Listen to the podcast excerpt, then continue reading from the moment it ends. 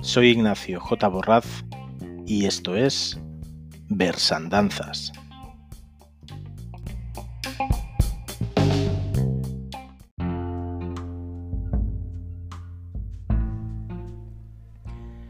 Buenos días a todos, bienvenidos a Versandanzas. Hoy vamos a hablar con Pilar Ortiz. Pilar Ortiz es una poeta que vive en Madrid, ha llevado un blog literario, La erótica del guisante, desde hace unos 13 o 14 años, si no lo tengo aquí mal apuntado, si no ahora ella nos corregirá. Y eh, la tenemos hoy aquí con nosotros para hablarnos de su próximo poemario, un poemario que, que, está compilando basándose pues en esos poemas que han estado colgados en el blog durante estos años y creo que algunos nuevos. Ahora ya nos cuenta mejor.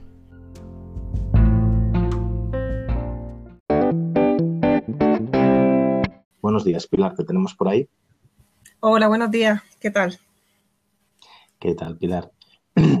Mira, pues me gustaría empezar esta entrevista preguntándote un poquito eh, con cómo llegas tú a la poesía, ¿no? O sea, y cuáles son tus poetas de cabecera. Y una cosa que creo que es muy curiosa, muy interesante, a mí al menos me interesa, ¿no? Que es, que es cuál es el primer recuerdo que tiene cada, cada persona de cuando ha escrito por primera vez poesía. Bien, pues la verdad es que cómo llego a la poesía. Pues no recuerdo muy bien cuándo empezó a interesarme. La verdad es que me parece que me sentí atraída, a ver cómo decirlo, yo creo que me sentí atraída por la necesidad de expresarme de una manera silenciosa y que no llamara demasiado la atención, pero que a su vez pudiera ser accesible para el resto de la gente. ¿Por qué? Porque yo soy una persona bastante tímida y en mi infancia lo era todavía más. Así que mm, era más divertido, era más fácil para mí dedicarme a escribir cuentos, a escribir poemas, que incluso relacionarme con otros niños. La verdad, me entretenía muchísimo más. Me amigos, ¿no? Te inventabas a tus propios amigos ahí en papel, ¿no? Que esos no podían defraudarte.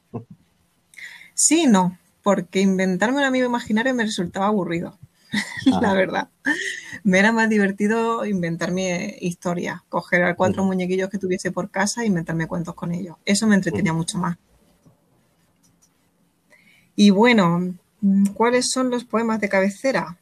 Pues si te soy sincera, creo, creo que no tengo poetas de cabecera. Yo creo que a mí lo que más me gusta realmente es picotear de aquí para allá y, y descubrir qué están haciendo otros y luego hacer ejercicios de visualización de escenario y emociones. ¿Por qué? Porque mm, a mí más que coger y escribir un, poema acorde con lo que yo siento me resulta más divertido, más estimulante también visualizar un escenario y preguntarme qué clase de emociones puede haber en ese escenario y a raíz de ahí hacer un poema.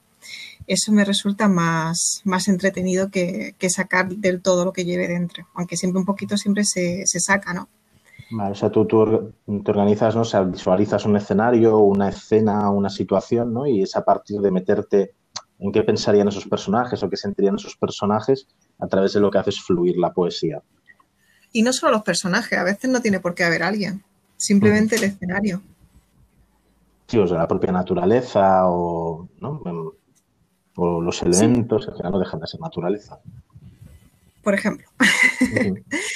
y bueno, ¿cuál es mi primer recuerdo escribiendo poesía? Pues te vas a reír, porque lo que yo más recuerdo así más fuerte, más temprano en edad, es el día que se murió mi gata, mi gata Andrómeda. Me acuerdo que cogí una libreta de renglones, arranqué un par de folios y me puse a escribir como una loca. De hecho, ese poema existe y sigue, sigue viviendo en la casa de mi madre dentro de una carpeta, junto con todos aquellos cuentos, poemas, etcétera. No es el primer poema que escribo, pero sí me acuerdo que era el más fuerte por eso, por, por los recuerdo que tienes ahí claramente fijado ¿no? en la memoria ese recuerdo de ese dolor ¿no? que volcaste a través de la poesía. Claro, claro. Y bueno, sí, yo creo que eso, que eso que es el primer, el primer recuerdo así fuerte que tengo. Y poetas de cabecera, referentes, ¿cuáles nos puedes mencionar? ¿Cuáles te vienen a la cabeza? Es verdad que me he saltado una de tus preguntas. Perdóname. Bueno, el orden es importante ¿eh? al final. Si no estoy aquí para recordarte, no te preocupes. Pues mira, te voy a mencionar a tres. El primero que te voy a mencionar va a ser a Leopoldo María Panero. ¿Por qué? Pues porque muchos de los poemas que yo escribo eh, se basan un pelín en, la atmósfera que él crea. Él hace unos poemas muy oscuros, son muy viscerales y la verdad es que me gusta mucho la forma en la que están, la forma en la que están narradas. Es que son tan sensoriales también que puede llegar a incluso a oler el escenario. Y eso, eso es muy fuerte, eso es muy potente. A ver, hay que reconocer que Panero no era, no era precisamente un modelo a seguir como persona. este hombre pues estaba loco, vivía en un psiquiátrico. De hecho, muchos de los poemas que salieron de sus manos estaba, estaba encerrado en un psiquiátrico. Y bueno, aparte era una persona, era una persona misógena, odiaba a su madre y obviamente pues hay cosas que en las que yo no voy a estar de acuerdo con él en la vida. Pero tengo que reconocer que los poemas que escribieron, que escribió, perdón, eran, eran muy buenos y son muy buenos. Es un poco este debate, ¿no? Que últimamente está en boga por las redes sociales de un poco separar obra de artista, ¿no? Un poco de si hasta qué punto, si la conoces, ¿no? Hay veces en que uno no lo sabe y entonces pues vive feliz sin saberlo, pero cuando conoces pues que ese artista al que admiras, la palabra ídolo es una palabra que no me gusta llamar, ¿no? Pero yo sí a que admiras o que es un referente, pues ver que igual en su vida no, no concuerda, ¿no? Con, con, tu, con tus estándares de moral o de de ética, pues igual a veces ahí hay un poco de conflicto, ¿no? Sí, es que, hay, a veces hay que tomarse la vida un poquito menos personal, que eso es lo que nos pasa. Ahora con las redes sociales, sobre todo, es muy fácil que encienda la, chispa, que la gente se pelee, se, diga de todo. El mayor ejemplo lo tenemos en la política, por ejemplo. Te pones la etiqueta de tú eres esto, tú eres lo otro y ya estás contra mí a muerte o estás conmigo. Y a veces hay que separar un poquito las cosas, la verdad. Y bueno, más poetas, te puedo decir dos mujeres, por ejemplo. Una sería Verónica Calvo, que es aquí de Madrid. Y yo la llegué a ella, la conozco de hace un montón de años, de hecho la conozco también en persona. Y yo llegué a ella a través de su blog, que se llama Tinta de Sueños. Tiene un par de, de poemarios publicados, Las pequeñas esencias japonismo. Y la verdad es que es una mujer que me gusta mucho cómo escribe porque tiene mucha claridad y mucha belleza a la hora de escribir. Son, suelen ser poemas más sencillos, no son tan complejos como los de Panera, evidentemente, y ni tan oscuros ni con esa temática, pero aportan mucha serenidad cuando los lees. Y entonces eso también me gusta mucho, ese tipo de poesía. Pues la verdad es que no, conozco a Verónica Calvo y mira, ya que la recomiendas, pues me la, me la apuntaré y la buscaré, que nunca está de más conocer a, una poeta nueva. Ella nunca está de más y te va a gustar, yo creo que, es muy bonito lo que hace. Por otro lado, te voy a citar también a, Ana Elena Pena, que tiene una manera, una manera mucho más directa de, de, hacer la poesía realmente. Es como si fuera una boxeadora, por así decirlo porque ella es de las que te suelta las cosas tal y como son, ella te vomita, entre comillas, lo que viene siendo el poema. Ella es capaz de decirte, meterte en un poema que realmente está muy bien estructurado, palabras o veces como puede ser braga, follar, coño, alguna cosa así, y te quedas tan, tan pancho tú porque te acaba de abofetear con todo eso, pero le ha quedado tan bien, tan bien hilado que te quedas como, joder, tío, es que esta tía, no veas, es como una guerrera realmente. Que utiliza ese tipo de lenguaje, pero que está bien enhebrado con el poema, ¿no? O sea, que no está ahí como un recurso eh, fácil, ¿no? Para, para, sorprender o para escandalizar, sino que realmente tiene sentido en el poema que, se utilicen esas palabras, ¿no? Es que ese tipo de vocabulario nunca debería de ser un recurso fácil, realmente. Al menos pienso yo eso.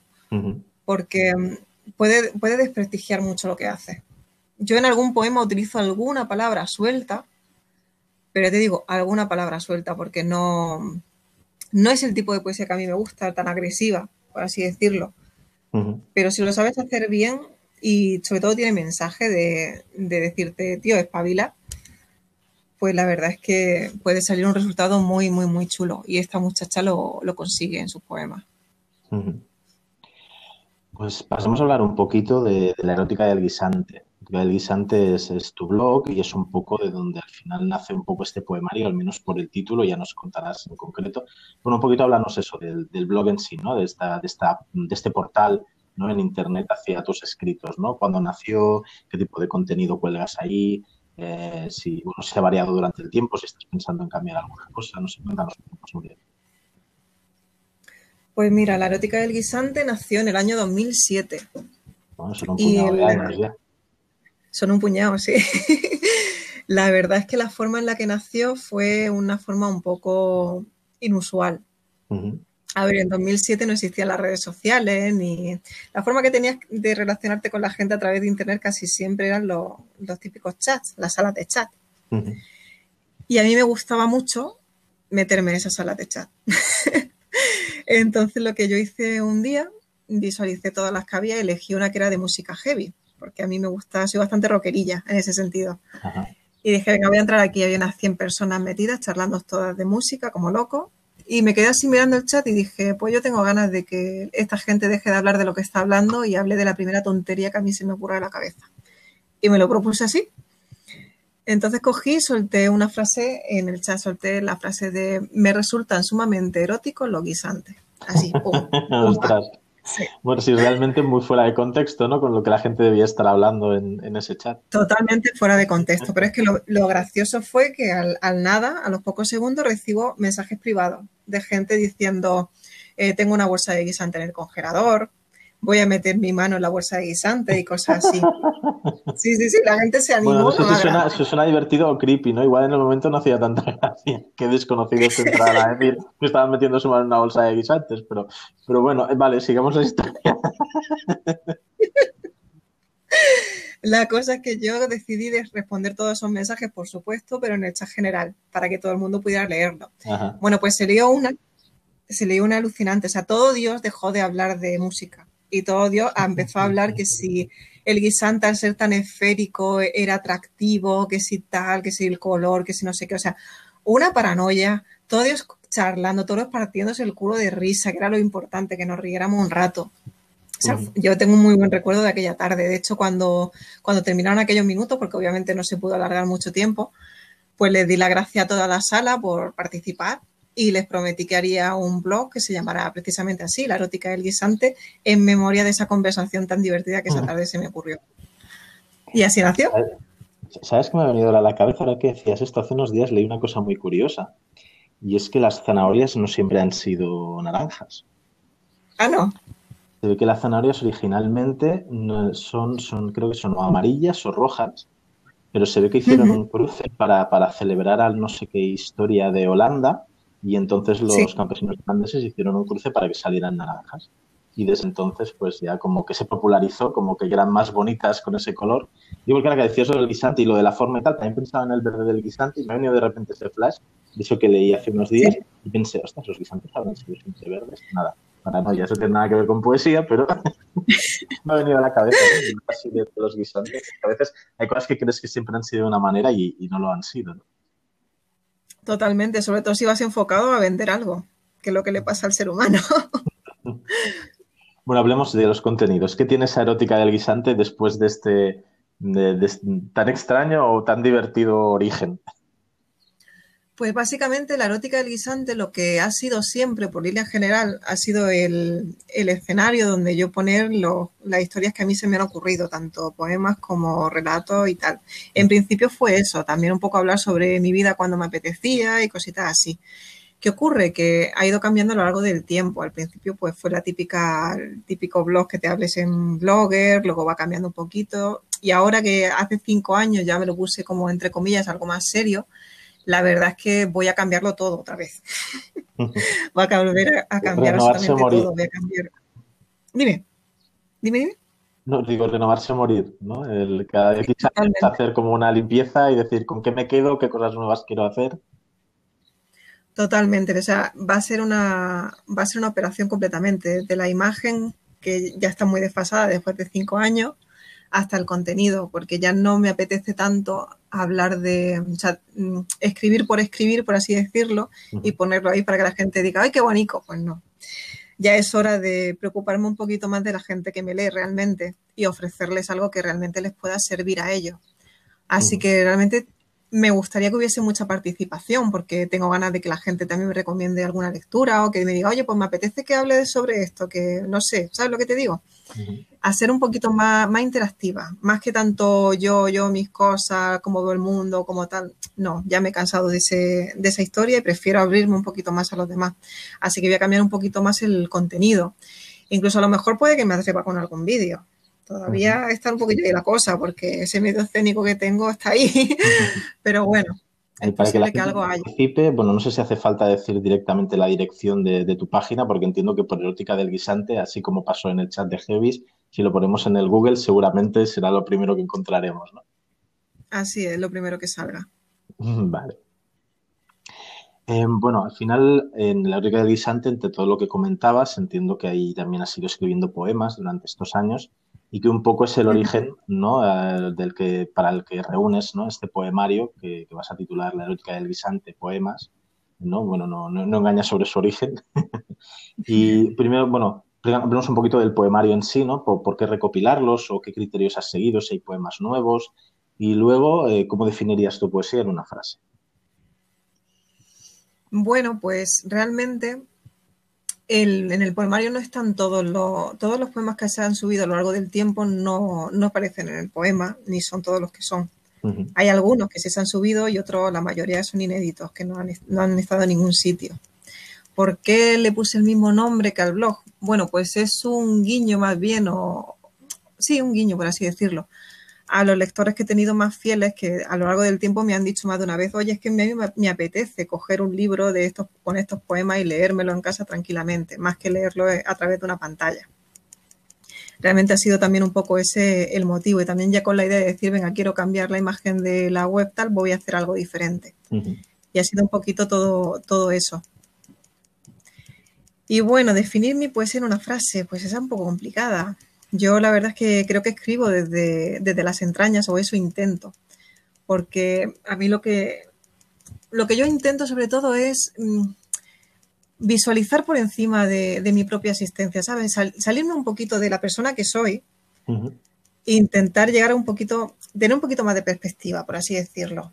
un poco enlazando con lo que comentábamos al principio de la entrevista, ¿no? Que más que, que vaciarte tú en el papel, visualizas escenas y, entonces reflexionas o, miras de analizar, ¿no? Desde el punto de vista este, ¿no? De las emociones o de las entrañas, esas, propias escenas, ¿no? Ese, entonces es esa proyección, ¿no? Hacia cosas externas para comprenderlas y Muchas veces es tan fácil como coger un cuadro de algún artista que te guste o una fotografía o cualquier historia y decir cómo se sentirá la persona que está ahí o que ve esto, o que ha interactuado, o porque lo habrá hecho, tal, y a raíz de ahí intentar hacer un texto.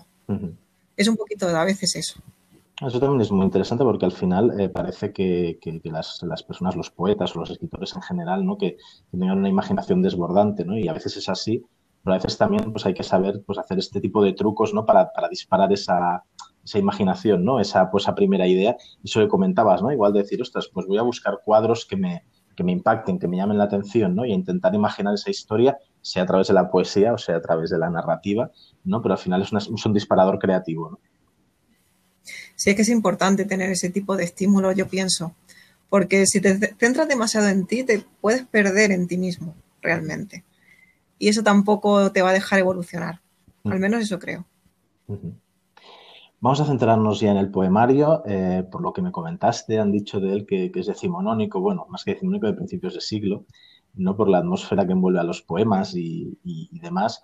La verdad es que viéndoles ese prisma, sé que es cierto, yo lo he estado leyendo esta semana, que hay poemas que son tormentosos, aparecen fantasmas y realmente solo le falta la casa victoriana para que nos acabe de encajar con esa, con esa imagen, ¿no? Em, ¿eras, consciente, de este hilo conductor en el poemario te, o te sorprendió cuando alguien te, dijo esto? Ahora al final, también dependiendo de la, del input que tengas, yo la verdad es que no me lo había planteado así. Cuando me lo dijiste dije, ah, pues mira, sí, aquí sale un fantasma. Ah, pues mira, sí, aquí sale mucho el invierno.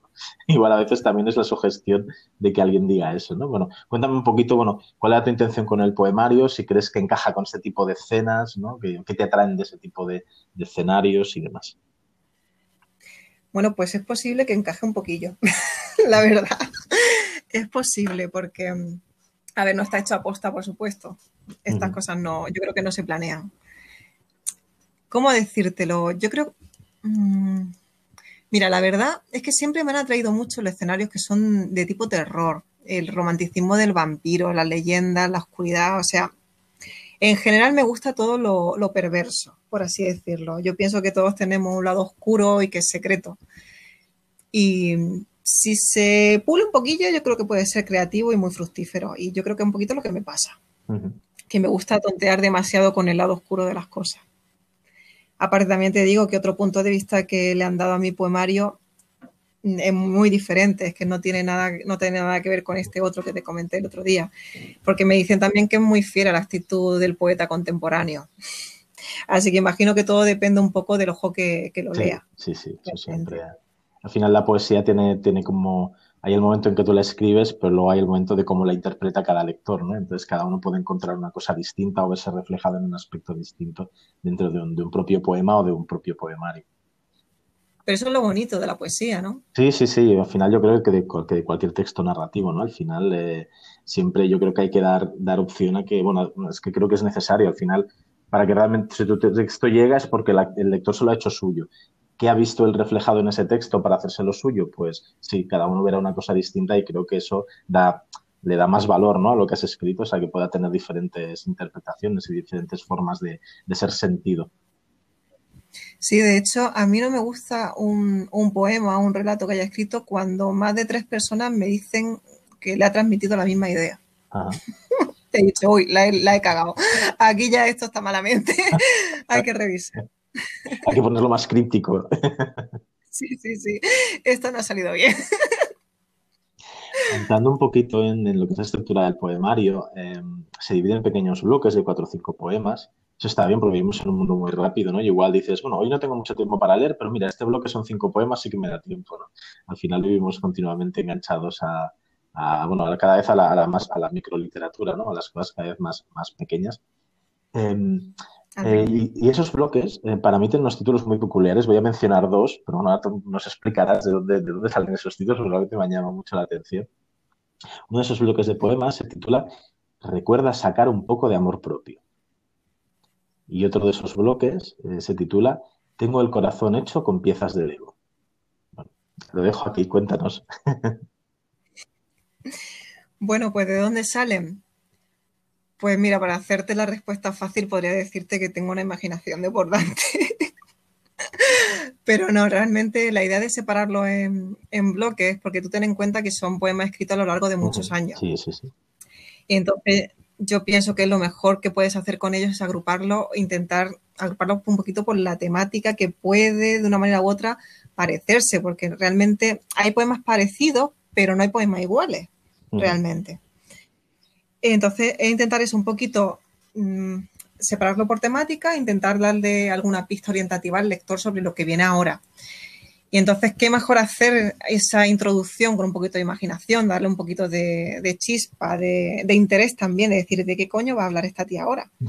Pues es un poquito el objetivo. Es que llaman mucho más la atención, ¿no? Que si estuvieran en plan, yo que sé, amor, odio, ansiedad, ¿no? Serían como títulos muy, muy fuertes y al mismo tiempo muy, muy genéricos, ¿no? Yo creo que sí, que le dan una chispa especial esos títulos tan, tan particulares que, le has puesto.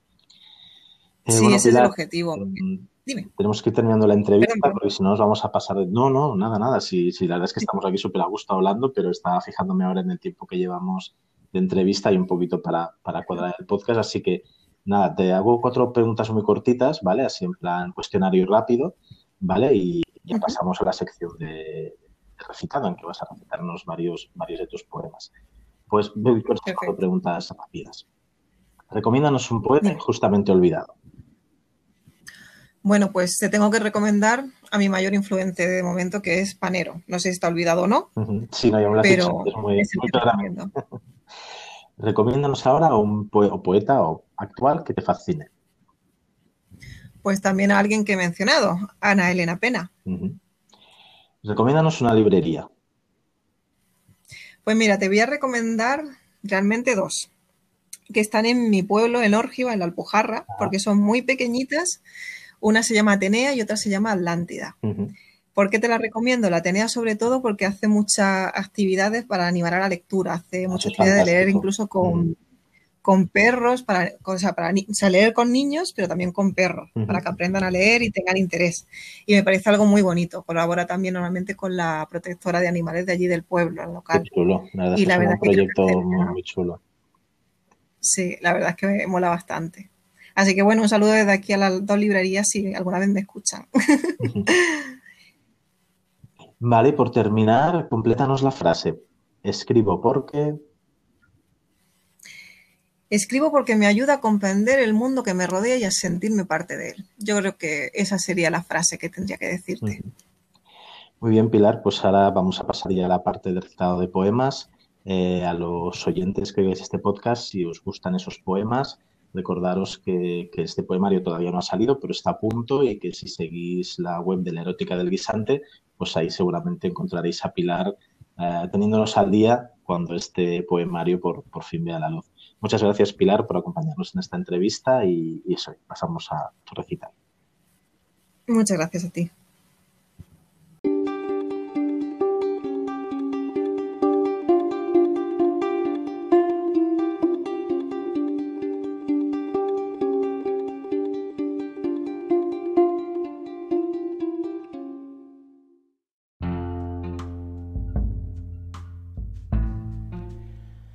Bueno, pues arrancamos con la parte de recital.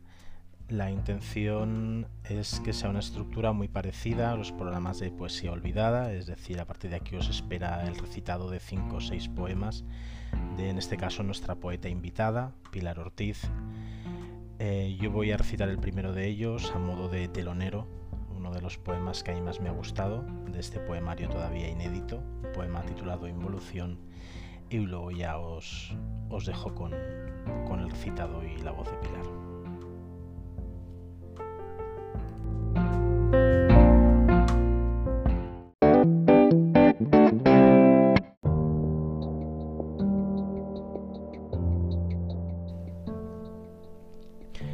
Involución. Estamos hechos de polvo, de espanto sacudiendo las calles las miradas consumidas en cada sorbo de licor, estamos jodidamente rotos. Somos muñecos de trapo deshilachados y por nuestras costuras asoma el vómito de nuestra vacía existencia. Llevamos acero en los pulmones, alquitrán envenenando las venas, kilos y kilos de mierda en la cabeza. Padecemos el hedor de la podredumbre emanando de las heridas abiertas. Arrojamos basura en las ranuras del tiempo y mentimos, diciendo que ya nada importa, que nada nos duele, que nada nos toca. Somos buitres descarnando el cadáver de la pureza. Somos un puñado de costumbres enfermizas somos el sufrimiento y el hambre, la codicia y el resentimiento. Somos la causa y el efecto del error más grande jamás cometido. Recorrimos la escalera de caracol en llamas, intoxicados con píldoras en el estómago, lodo y cenizas embadurnando los oídos para no escuchar los alaridos de quienes dejamos atrás somos lo baladí de la existencia, saltando directos hacia el abismo, sin más miramientos que una fotografía, acaudalando ego imperativo, sabiendo que en mitad del giro nuestros sesos contra el asfalto romperán la utopía.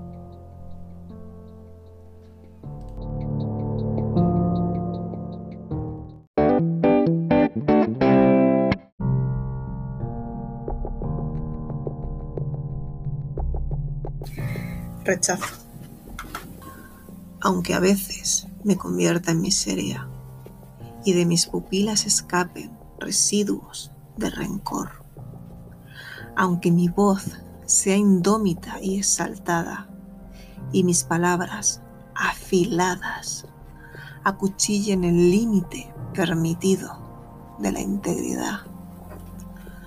Yo, al abrigo de la tormenta, del juicio rápido e indiscriminado, me someto.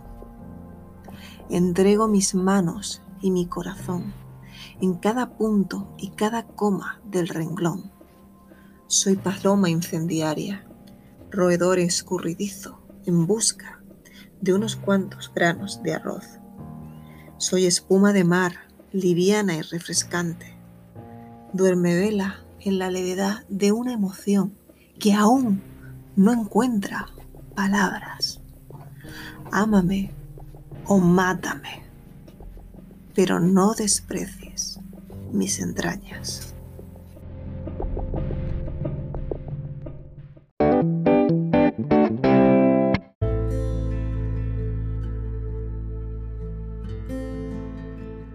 Ruina.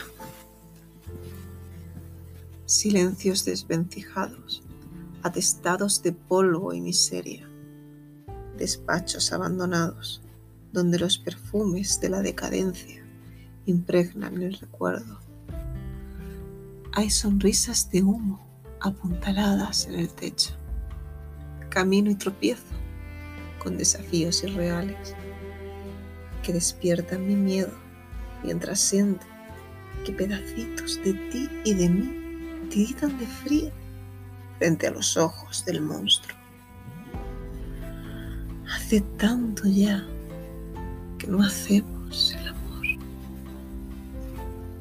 Bao, murciélago traslúcido que va a morir contra el vidrio.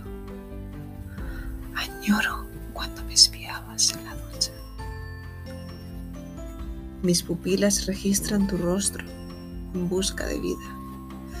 Y no encuentran nada salvo rutina y otro lugar más allá del espejo. Uno privado y vacío de mí. Regreso al lavabo y siento cómo crece en mí una herida. Fantaseo con escapar a otros brazos y durante un rato pienso cómo sería contemplar unos ojos que se mueren de ganas de mí. Y luego vuelvo a tu lado, a pesar de que tus ojos ya no dicen nada.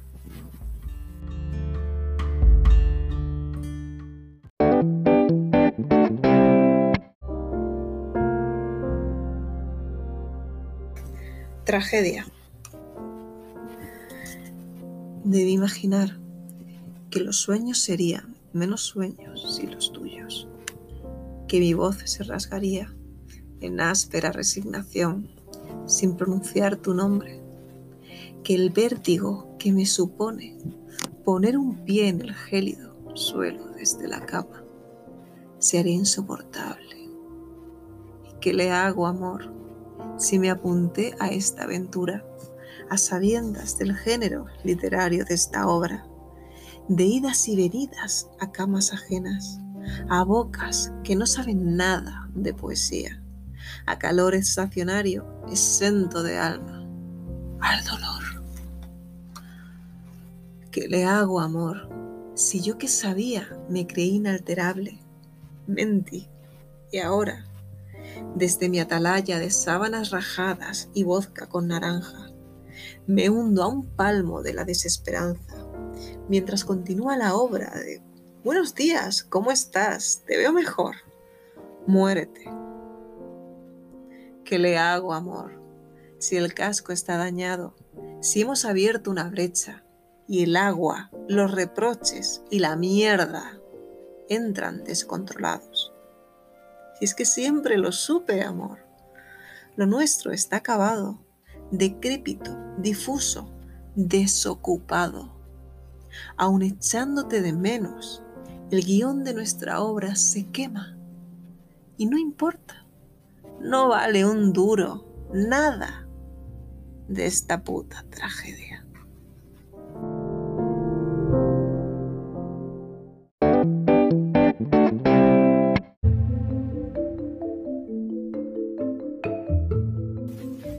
Miedo. Tengo miedo a decir lo que pienso. Miedo voz.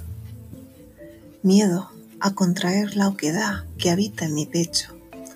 Miedo a que los murciélagos escapen de su interior. Me enseñaron a temer las palabras, a resguardarme en el silencio aunque a veces el silencio esté compuesto por agujas.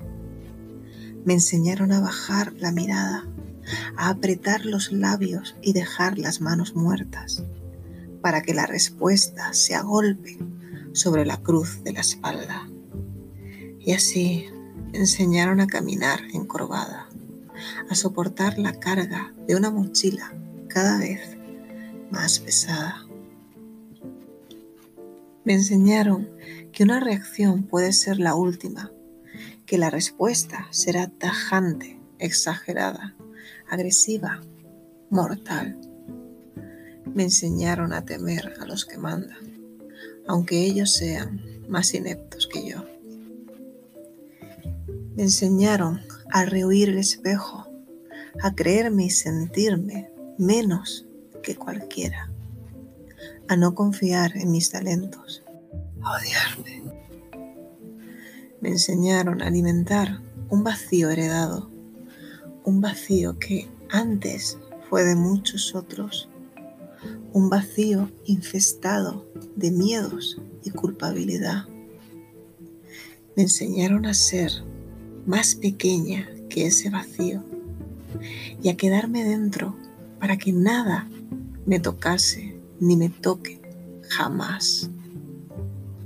Me enseñaron a hacer las cosas dudando, a que la respuesta ante un reto fuese, yo no puedo, a vivir siempre a la sombra de otros, a apagar mis talentos como si mi voz y mis manos fueran la llama de una delicada vela de cumpleaños.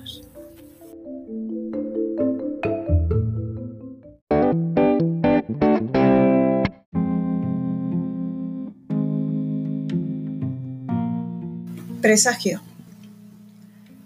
Lejos, en la planicie, los años se agolpan en mis párpados. El cierzo ha comenzado ya a masticar mis huesos y la nieve y la oscuridad se turnan para hacer de tu ausencia mi epitafio.